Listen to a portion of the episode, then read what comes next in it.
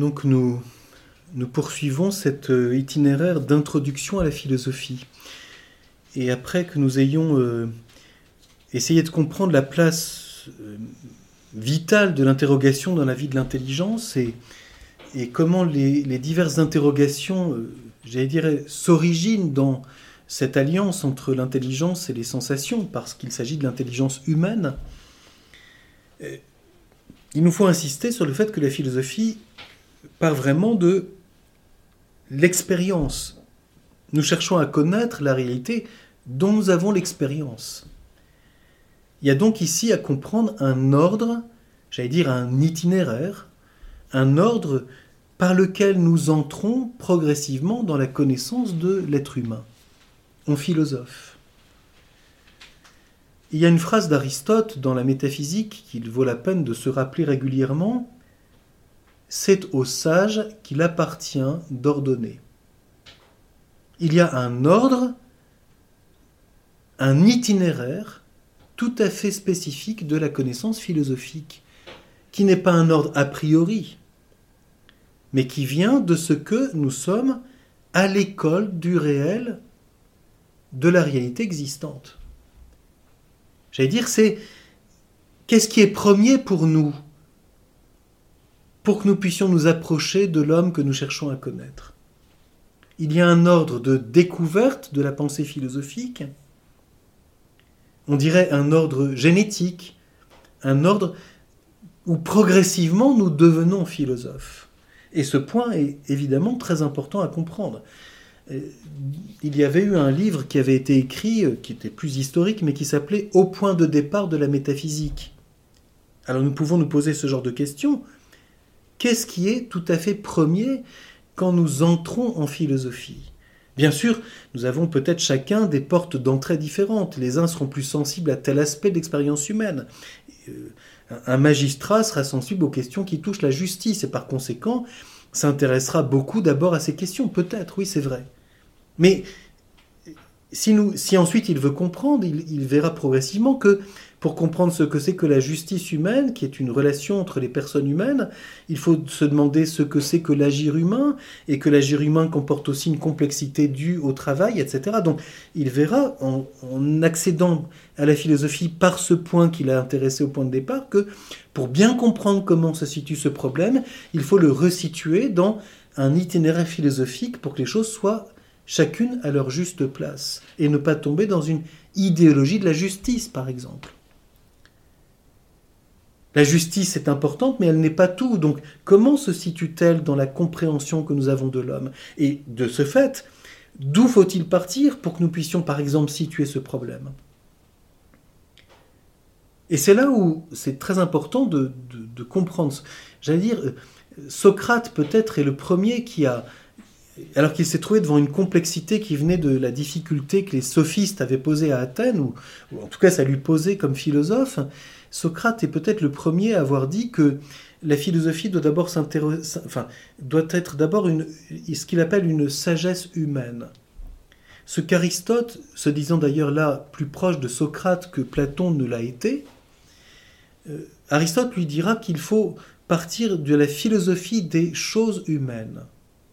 C'est-à-dire, nous commençons la philosophie en essayant de comprendre les activités humaines qui sont les nôtres et qui sont, j'allais dire, les plus proches de nous, les plus connaturelles à nous, les plus faciles à connaître. La philosophie commence par ce qu'on a appelé, mais c'est une expression un petit peu maladroite, une philosophie pratique. Je dirais tout à l'heure que cette distinction entre le pratique et le théorétique, ou le pratique et le spéculatif, est une distinction qui est un tout petit peu à un autre niveau. C'est une distinction qui se situe sur le plan de la vérité je préfère dire, la philosophie commence tout simplement par essayer de s'interroger sur les expériences humaines les plus simples, les plus proches de nous. Je travaille, je prends du temps pour euh, réaliser quelque chose, j'ai un projet et ça me demande un petit peu de temps. Qu'est-ce que c'est que cette activité? Je rencontre des personnes. Euh, qui est cette personne avec laquelle je fais un bout de chemin? Je vais avec cette personne le matin au travail. Euh, qu'est-ce qui nous permet de nous rencontrer? Qu'est-ce que c'est que la rencontre humaine? Je fais partie d'un pays et devant ce pays, il y a des questions. Dans, ce pays, des, questions se posent, euh, difficiles, délicates, euh, économiques ou politiques. Le Parlement doit voter telle loi. Comment comprendre ça? Qu'en est-il? Que faut-il penser de cela sur le plan humain, philosophique? Philosophie qui réfléchit sur l'expérience de la vie dans une communauté politique ou bien dans une famille. Je suis mère de famille, j'ai des enfants à éduquer. Qu'est-ce que c'est que l'éducation? Comment est-ce que je peux m'y prendre? Euh, Je vois que c'est difficile pour un de mes enfants à l'école. Qu'est-ce que c'est que l'enseignement? J'écoutais l'autre jour un discours de Jacqueline de Romilly sur la différence entre enseignement et éducation. Toute question que n'importe quelle mère ou père de famille se pose quand il envoie ses enfants à l'école. Euh, mon fils a un métier qu'il doit apprendre. Qu'est-ce que c'est qu'apprendre un métier?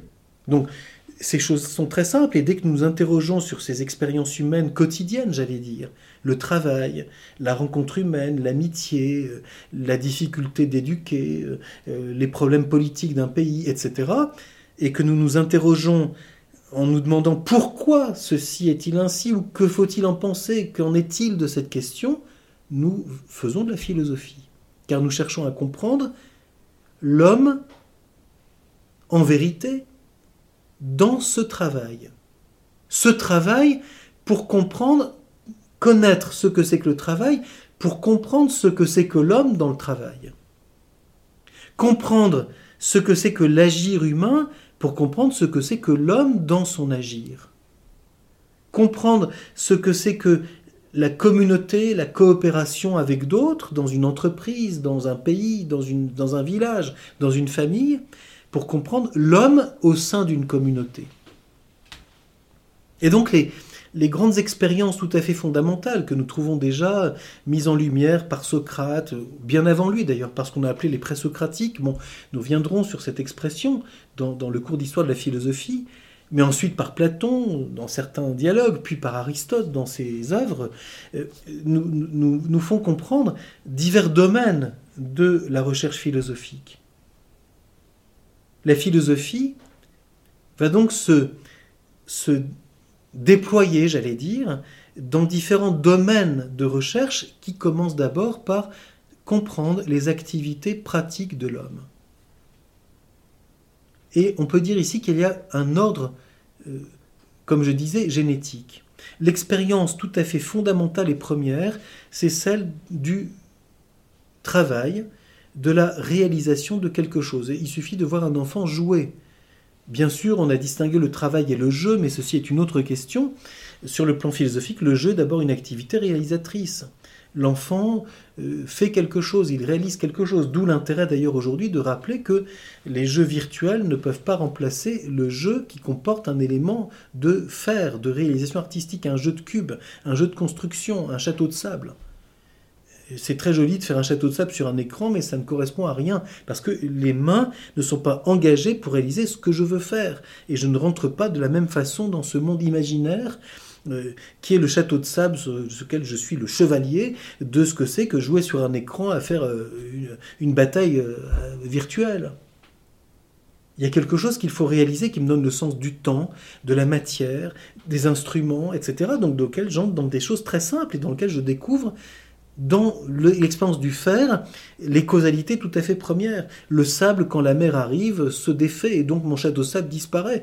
Ça n'a l'air de rien, c'est une expérience tout à fait première, que la matière reste corruptible et que donc mon œuvre est détruite parce que la matière reste changeante.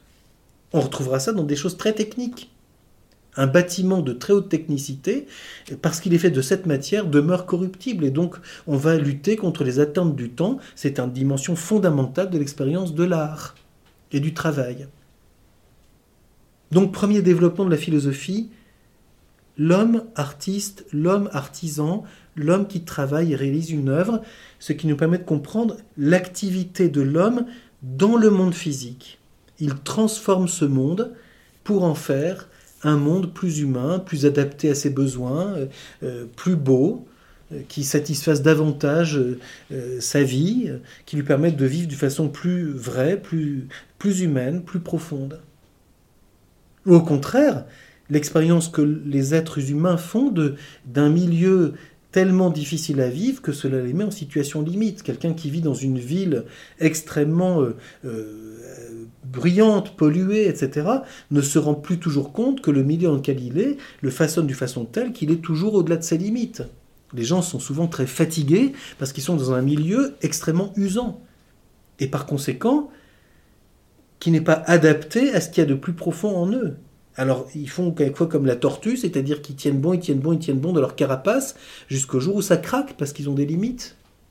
Le sens du milieu dans lequel on vit, que l'on peut améliorer, façonner, faire sa maison, habiter chez soi, euh, se trouver bien là où on travaille. Je connais quelqu'un qui, euh, changeant de lieu de travail parce que l'entreprise a déménagé et étant dans un tout autre espace de travail, n'arrive plus à assumer son travail parce que le milieu devient trop lourd à porter parce qu'il n'est plus un lieu suffisamment qualitatif.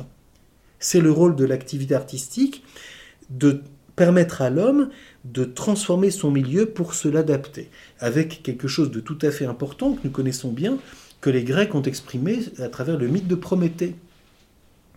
L'homme qui, par l'intelligence artiste, réalise quelque chose que la nature ne lui a pas donné, alors que les animaux ont leur tanière ou simplement se contentent de leur fourrure et, n'ont pas besoin de se faire un habitat pour lutter contre le froid. L'homme réalise des quantités de choses qui lui permettent de mieux vivre. Et donc, la première grande dimension de la réflexion philosophique, c'est l'analyse de l'activité réalisatrice de l'homme, ce qu'on appelle la philosophie de l'activité artistique ou la philosophie de l'art. Et quand on travaille la philosophie d'Aristote, on voit qu'elle est première. Ce n'est pas la logique par laquelle on commence la philosophie, ni la philosophie de la nature, car la nature est comprise, nous le verrons, analogiquement par rapport à l'art. Dans l'ordre de découverte, la philosophie de l'activité artistique est tout à fait première et fondamentale. Et c'est là que nous comprenons pour la première fois les cinq grandes causalités dont nous avons parlé. Qu'est-ce que c'est? C'est une table. En quoi est-elle? C'est du bois de chêne. Quel est l'artisan qui l'a fabriquée C'est le menuisier de tel endroit. En vue de quoi était C'est une table qui est un bureau pour écrire, ou bien c'est une table de cuisine, ou bien c'est une table d'exposition? C'est l'usage qui ici fait comprendre la finalité de cette chose. Et euh, l'artisan s'est servi d'un modèle de tel style qu'il a inspiré parce qu'il aime bien cette façon de faire et que cela correspond bien à ce que veut son client qui souhaite, parce qu'il aime l'art de telle époque, avoir quelque chose de ce style. Tout d'un coup, un, homme découvre un bureau qu'il faut restaurer art déco parce qu'il aime la période art déco des années 30, dit Ah, c'est exactement ça que je cherche pour que ce soit bien et que je me sente bien là parce que j'aime ce style.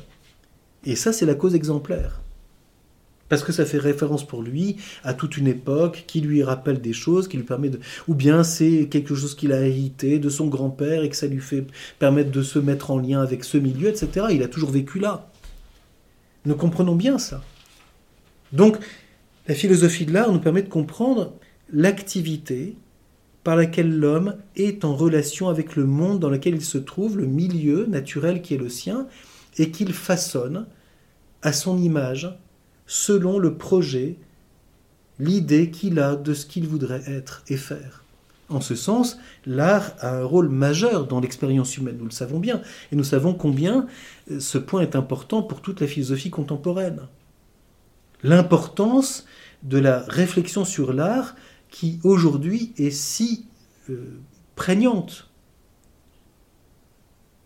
Et nous savons combien ceci est important pour nous aider à vivre un milieu de qualité, sensible, audible, intelligente, etc. Déjà un milieu ordonné pratiquement d'une façon intelligente, où tout n'est pas tout et n'importe quoi. Savoir organiser son milieu pour pouvoir travailler de façon intelligente. Et qu'il ne faut pas toute la journée chercher la dernière petite cuillère qu'on a mise dans le fond du placard derrière les dentelles, on ne voit pas pourquoi. Ordonner son milieu, c'est du faire. C'est du facere, c'est de la poiesis, comme disent les Grecs. Poiein, c'est-à-dire réaliser quelque chose et de donc transformer ce monde. Et c'est vrai, nous comprenons quelque chose de l'homme et du monde dans l'activité de transformation. L'artisan, transformant le bois, transformant la terre, transformant le papier, comprend quelque chose de la matière en travaillant. Il y a une intelligence pratique de la matière, des outils. On ne dégivre pas un pare-brise avec une pioche, parce qu'il n'y aura plus de pare-brise. Plus de givre, mais parce qu'il n'y a plus de pare-brise. L'outil est adapté à un usage et à une matière, etc. Deuxième grand axe de l'expérience pratique humaine, c'est-à-dire des activités humaines, c'est tout le domaine de ce qu'on appelle l'éthique ou la morale, c'est-à-dire l'agir humain, ce que les Grecs ont appelé la praxis, qu'on peut traduire en français par pratique, c'est-à-dire il y a une activité pratique qui n'est pas seulement une réalisation d'une œuvre, mais une activité dont nous sommes responsables, dans lesquelles nous posons des choix pour orienter notre vie, euh, etc. Tout le domaine moral et un des grands problèmes de, cette expérience, c'est les rapports entre la justice, l'amitié, euh, les vertus, euh, nos passions, nos difficultés, etc. Comment devenir responsable de notre agir? Et qu'est-ce que c'est qu'agir humainement? Quand sommes-nous humains? Quand agissons-nous d'une façon infrahumaine? Ou bien si nous suivons Homère, quand agissons-nous d'une façon surhumaine comme un héros? Avec une vertu dite héroïque car nous sommes animés d'un courage au-dessus de la moyenne du courage des gens. Il est vrai qu'il y a quelquefois des, personnages historiques qui ont, par leur vertu héroïque, notamment quand il s'agit de l'aspect religieux, ce sont les saints qui, par leur, activité héroïque, euh, témoignent d'un agir qui est au-dessus de ce que les hommes agissent d'une façon courante. La distinction entre le faire et l'agir est une distinction tout à fait fondamentale et qui permet de distinguer l'intelligence pratique réalisatrice, celle de l'art, l'intelligence pratique euh, dans l'ordre de l'agir moral, qui est l'éthique et qui permet de distinguer la philosophie de l'art et la philosophie éthique. L'homme dans son travail, l'homme dans son agir moral. Ça ne s'oppose pas, ça se distingue comme deux regards qui comportent l'un et l'autre des expériences différentes. Autre chose travailler, autre chose rencontrer une personne pour elle-même dans l'amitié. Autre chose réaliser une œuvre d'art, autre chose poser un acte de justice envers quelqu'un.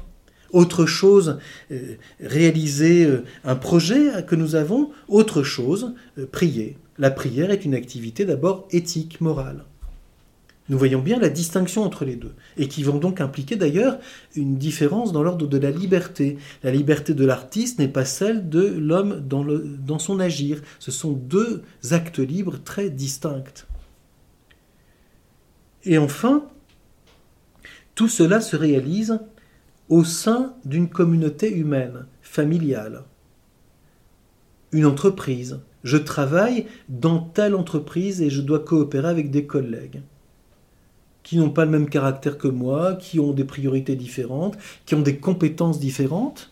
Qu'est-ce que c'est que de coopérer avec des personnes dont je ne suis pas forcément euh, l'ami, mais avec qui nous essayons d'œuvrer ensemble à une certaine communauté d'intérêts ou de biens.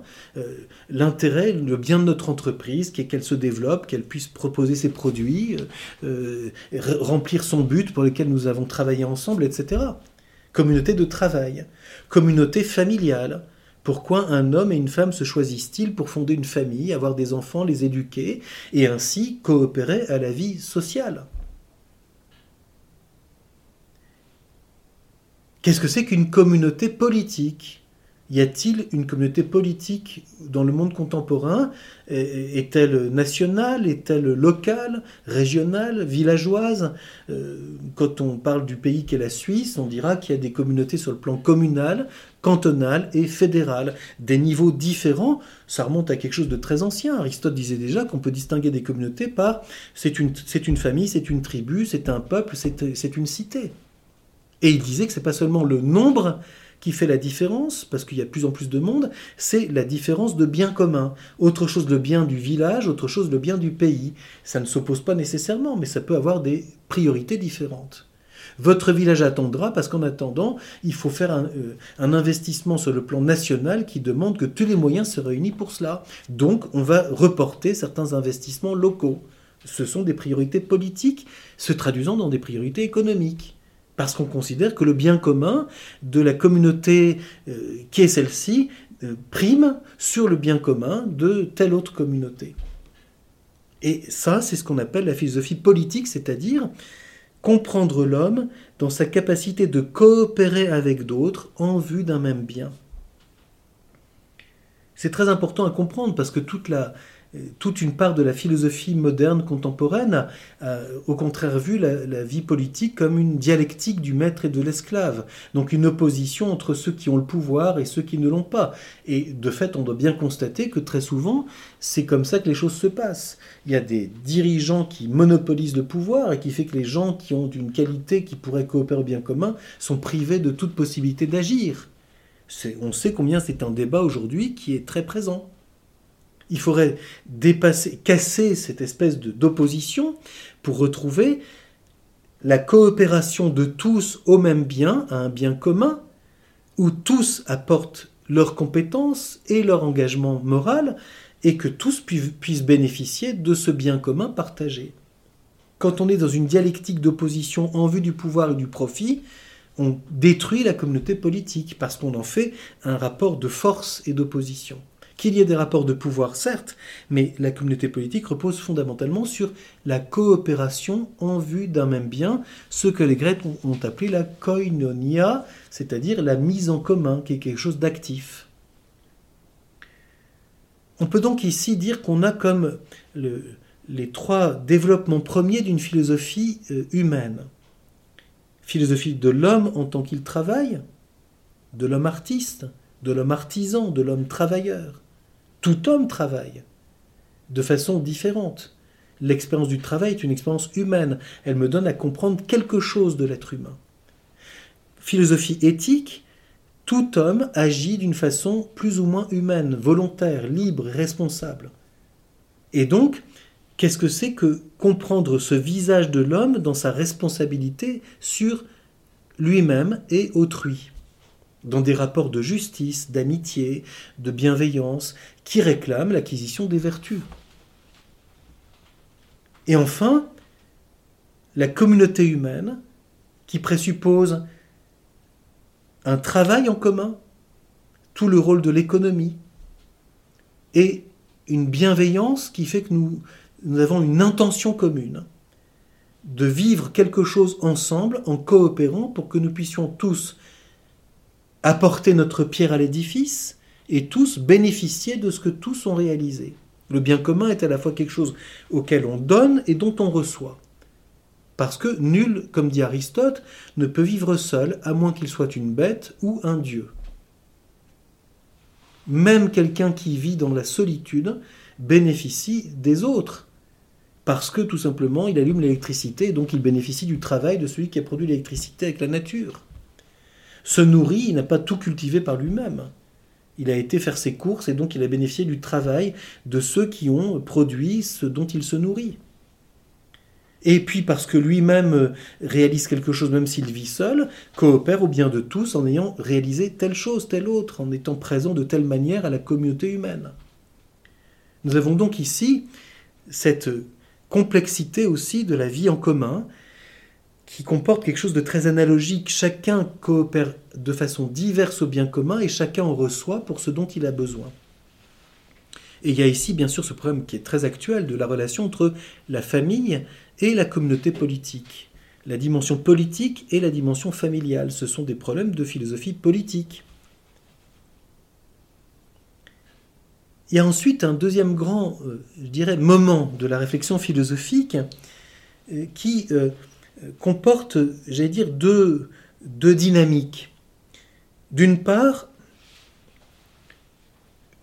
je peux constater, et nous l'avons déjà évoqué plusieurs fois, que si le bien de mon intelligence est chercher à connaître le vrai, ce qui est, la vérité ne se ramène pas à mes seules activités. L'appétit de la vérité est quelque chose de plus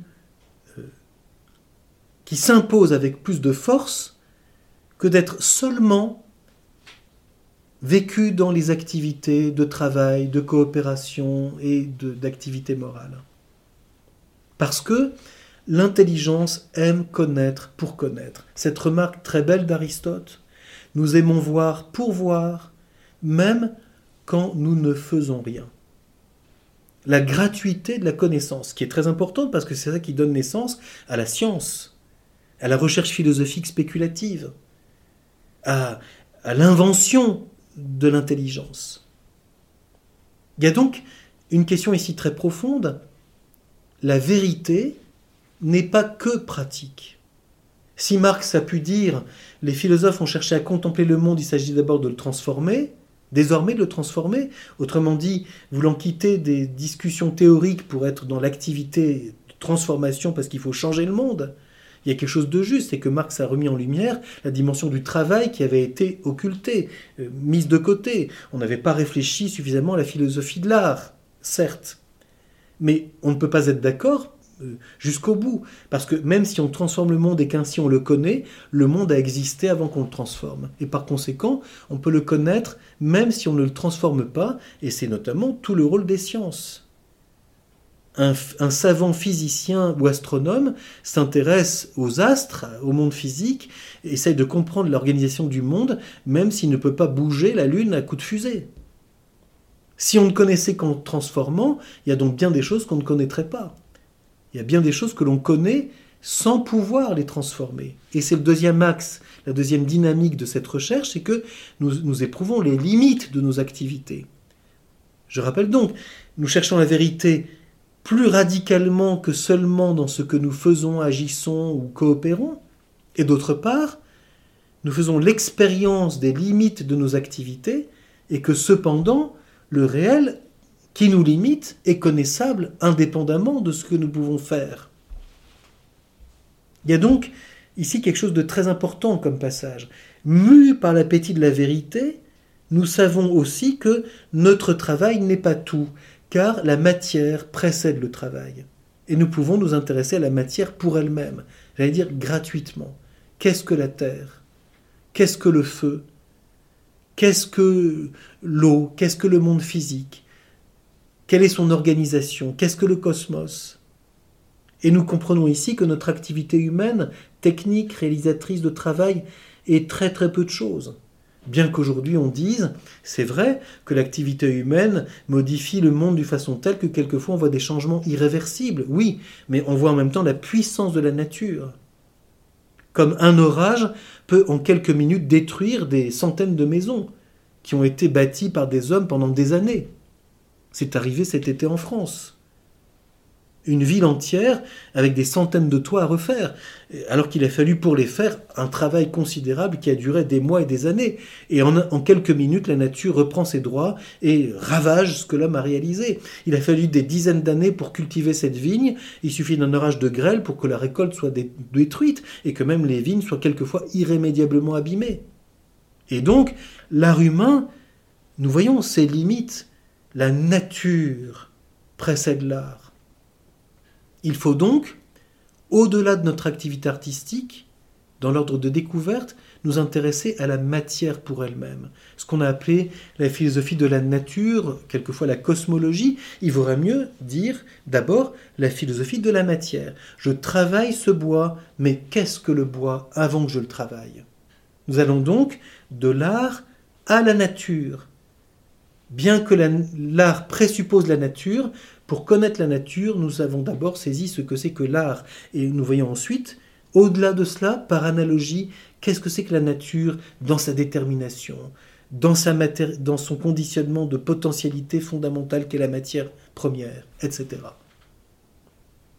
Nous faisons aussi l'expérience que dans le monde des réalités naturelles, certaines sont vivantes et d'autres ne le sont pas. Cette distinction entre l'extériorité de la matière et l'immanence du vivant. C'est une question très ancienne et toujours actuelle. Quel lien ou quelle continuité ou quelle discontinuité y a-t-il entre la matière et la vie? Entre le physique, le monde physique dans sa matérialité, j'allais dire dans sa brutalité matérielle, et le vivant dans sa croissance, dans sa spontanéité, dans son apparition. Naissance et mort, Or ça, nous voyons que c'est aussi une limite, parce que, parce que si si proches que nous puissions être des personnes pour les accompagner, pour les aider, nous ne sommes pas capables de franchir la mort. Et c'est une question qui est posée déjà chez Homère. Homère, tout départ de la réflexion philosophique et poétique des Grecs, la question majeure qu'il interroge, c'est la mort. La mort est un événement que nous ne comprenons pas et nous n'avons pas de pouvoir dessus. C'est donc une limite. Qu'est-ce que le vivant dont la vie est, est rompue et brisée par la mort? Et avant tout, la mort est un problème pratique. Quand quelqu'un nous quitte, ce sont toutes les relations humaines qui nous lient à lui qui disparaissent définitivement. Nous pouvons garder le souvenir, mais nous ne pouvons pas dire comme quand il partait en voyage Ah, tu pars pour une semaine, je te reverrai. Non, c'est la dernière fois qu'on se voit, c'est terminé. Dans huit jours, il sera plus là. Il est reparti, définitivement. Il y a donc une expérience humaine. Qu'est-ce que le vivant sur lequel ma relation humaine n'a pas de prise première? Reconnaître que cet homme vit au-delà de la vie partagée dans les rencontres, dans l'amitié, dans le travail en commun, dans la communauté euh, vécue ensemble. Et puis il y a une question euh, qui va encore plus loin, c'est qu'à travers toutes ces grandes expériences humaines, comme nous l'avons déjà soulevé, nous sommes face au réel existant. Et nous pouvons nous arrêter sur ce problème. Qu'est-ce que c'est que être? Ceci est présent à toutes les modalités de l'expérience humaine. Nous, pouvons mettre en lumière pour lui-même ce jugement, ceci est. Et nous interroger alors sur ce qu'Aristote a appelé le to on et on, ce qui est en tant qu'il est. Ce qui, ouvre, ce qui ouvre ce que nous appelons la philosophie première. Et il y a ici un lien avec la philosophie politique, parce que je cite ici une remarque d'Aristote qui je trouve pleine de sagesse et qui est déjà présente en filigrane chez Homère, qu'on retrouve chez Platon et qui est un problème qui hante toute la pensée grecque. Je cite cette phrase d'Aristote, mais qui, je dirais d'une certaine façon, qui résume un problème posé par les Grecs depuis l'origine. Si l'homme était la réalité existante la plus parfaite, c'est la prudence et l'art politique qui seraient sagesse. Mais Point d'interrogation. Si l'homme n'est pas la réalité existante la plus parfaite, s'il existe, au-delà de l'homme, un être premier, euh, Homère parlait des dieux qui se mêlent euh, à tort et à travers de la vie des hommes. Existe-t-il ou non? La sagesse ne peut pas se réduire alors à la seule politique. Le débat entre politique et sagesse est un problème extrêmement profond que Platon a mis en pleine lumière dans la République, puisque pour lui, c'est le sage qui devait gouverner politiquement, ce qu'Aristote conteste en disant que ce n'est pas la même vertu. L'homme politique gouverne par la prudence, le contemplatif est mu dans la sagesse. Il y a donc ici une différence. Nous pouvons donc dire que la question de l'ouverture à la sagesse est ce qui commande toute cette découverte de la philosophie première de la métaphysique, parce que nous devons nous interroger par le chemin de l'être sur ce que c'est que l'être humain et les limites de l'homme dans son être. Existe-t-il comme tout à fait premier ou bien non? Existe-t-il donc un être premier? C'est comme le développement ultime de la philosophie, au terme de la métaphysique, quand nous entrons dans ce qu'on a appelé malheureusement la théologie naturelle, mais qu'il faudrait mieux appeler comme Platon simplement la théologie. Quand il s'agit ensuite d'une théologie révélée, on devrait dire la théologie chrétienne, la théologie juive, la théologie musulmane. Mais la théologie est d'abord philosophique, car c'est philosophique de se demander si l'homme est ultime et premier dans l'être, ou s'il existe un être que les traditions appellent Dieu. La métaphysique s'ouvre en théologie, en sagesse, quand elle s'interroge sur la personne humaine, dans sa dignité et dans ses limites, j'allais dire, ontologiques, dans l'ordre de l'être. Nous avons donc ces grandes parties de la philosophie. Philosophie de l'art, l'homme en tant qu'il travaille. Philosophie éthique, l'homme dans son agir. Philosophie politique, l'homme coopérant avec d'autres dans une communauté. Ceci est la philosophie des choses humaines. Puis, ce dépassement de nos activités. L'homme dans le monde, qu'est-ce que la matière? Qu'est-ce que le corps humain? Indépendamment de l'art du travail, de l'art du médecin, de l'art du chirurgien. Qu'est-ce que la matière? Philosophie de la nature, philosophie de la matière. Puis, philosophie du vivant, comment comprendre l'âme et le corps? Qu'est-ce que c'est qu'être vivant pour l'homme? Qu'est-ce que la mort? Y a-t-il une vie au-delà de la mort? Peut-on répondre à cette question quand on s'arrête à la seule vie humaine? Puis, qu'est-ce que l'homme en tant qu'il est? La philosophie première, ce qu'on a appelé la métaphysique, qui au terme se demande la personne humaine est-elle la la plus parfaite? Oui, celle dont j'ai l'expérience, c'est la plus parfaite, mais est-elle objectivement la réalité ultime? L'homme est-il maître de tout lui-même, de son être Ou bien y a-t-il une question à se poser? Existe-t-il un être premier? Et tout ceci comporte donc une distinction entre la vérité pratique et la vérité spéculative, ce que je disais tout à l'heure. La distinction entre le pratique et le spéculatif, c'est par rapport au vrai.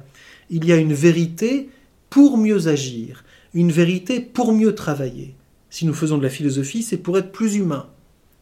Je fais, je réfléchis sur ce que c'est que le travail pour mieux travailler et pour mieux voir les erreurs dans le travail. Je réfléchis sur l'agir humain pour mieux agir, être plus humain et de façon plus morale, plus responsable, plus libre, etc.